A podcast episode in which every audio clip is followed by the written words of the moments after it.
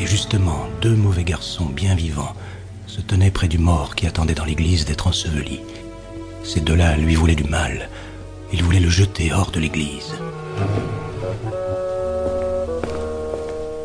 Pourquoi voulez-vous faire cela? Voilà qui est horrible. Laissez-le dormir en paix. Oh, tu parles. Il nous a roulé, il nous devait de l'argent. Il n'a pas pu payer, par-dessus le marché, il est mort. Euh, et on n'aura pas un sou. On va se venger. Il attendra comme un chien à la porte de l'église. Je n'ai que 50 rixdales. C'est tout mon héritage.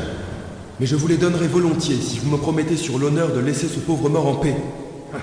Bien, si tu veux payer sa dette, nous ne lui ferons rien, tu peux y compter. Ils empochèrent l'argent de Johann et sortirent de l'église. Johann replaça le corps dans la bière, lui joignit les mains, dit adieu, et comme l'orage s'apaisait, il s'engagea dans la grande forêt. Un homme de haute stature apparut au détour du sentier. Hola, camarade Où te conduit ton voyage? Dans le monde, je suis un pauvre garçon, mais le Seigneur me viendra en aide. Moi aussi, je veux voir le monde. Faisons route ensemble. Ça me va. Très vite, ils se prirent d'amitié. Mais Johann s'aperçut que l'étranger était bien plus malin que lui-même. Il avait presque fait le tour du monde et savait parler de tout. Là où en hiver émigrent les cigognes. Le soleil était déjà haut lorsqu'ils s'assirent sous un grand arbre pour déjeuner. À ce moment vint à passer une vieille femme. Oh, qu'elle était vieille Elle marchait toute courbée, s'appuyait sur sa canne et portait sur le dos un fagot ramassé dans le bois. Dans son tablier relevé, Johann aperçut trois grandes verges faites de fougères, de petites branches de saule qui en dépassaient. Lorsqu'elle fut tout près d'eux, le pied lui manqua, elle tomba et poussa un grand cri. Elle s'était cassé la jambe. Compagnon, tu pourrais m'aider à porter cette pauvre vieille femme chez elle? Ce ne sera pas la peine. J'ai dans mon sac un petit pot qui contient une pommade de ma fabrication. Elle va guérir ta jambe, grand-mère, en moins de rien. Oh, mon brave étranger, vous êtes bien bon.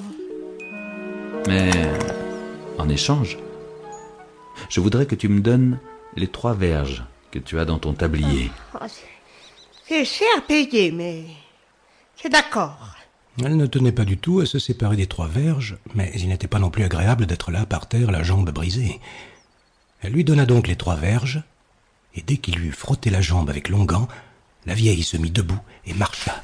Elle était même bien plus leste qu'avant. Merci, étranger. Que veux-tu faire de ces verges? Elles me plaisent. Elles me serviront toujours. En route. Regarde comme le temps se couvre. Le ciel est empli de nuages épais.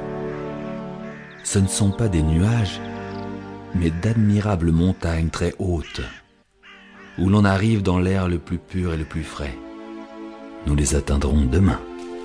Ces montagnes étaient plus éloignées qu'il n'y paraissait. Johann et son compagnon marchèrent une journée entière avant de les atteindre. Ce sera une bien rude excursion que d'arriver là-haut. Johan, je te propose de nous arrêter dans une auberge pour y rassembler nos forces.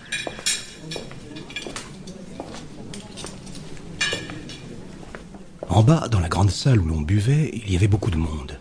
Un homme y donnait un spectacle de marionnettes. Il venait d'installer son petit théâtre et le public s'était assis tout autour pour voir la comédie. Au premier rang, un gros vieux boucher avait pris place, la meilleure du reste. Son énorme bulldog, or qu'il avait l'air féroce, assis à côté de lui, ouvrait de grands yeux comme tous les autres spectateurs. La comédie commença.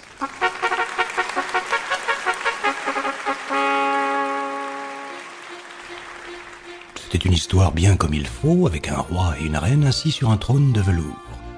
De nombreuses poupées de bois aux yeux de verre allaient et venaient au fond de la scène. Or, à l'instant où la reine se levait et commençait à marcher, le chien fit un bond jusqu'au petit théâtre et attrapa la reine par sa fine taille. C'était affreux.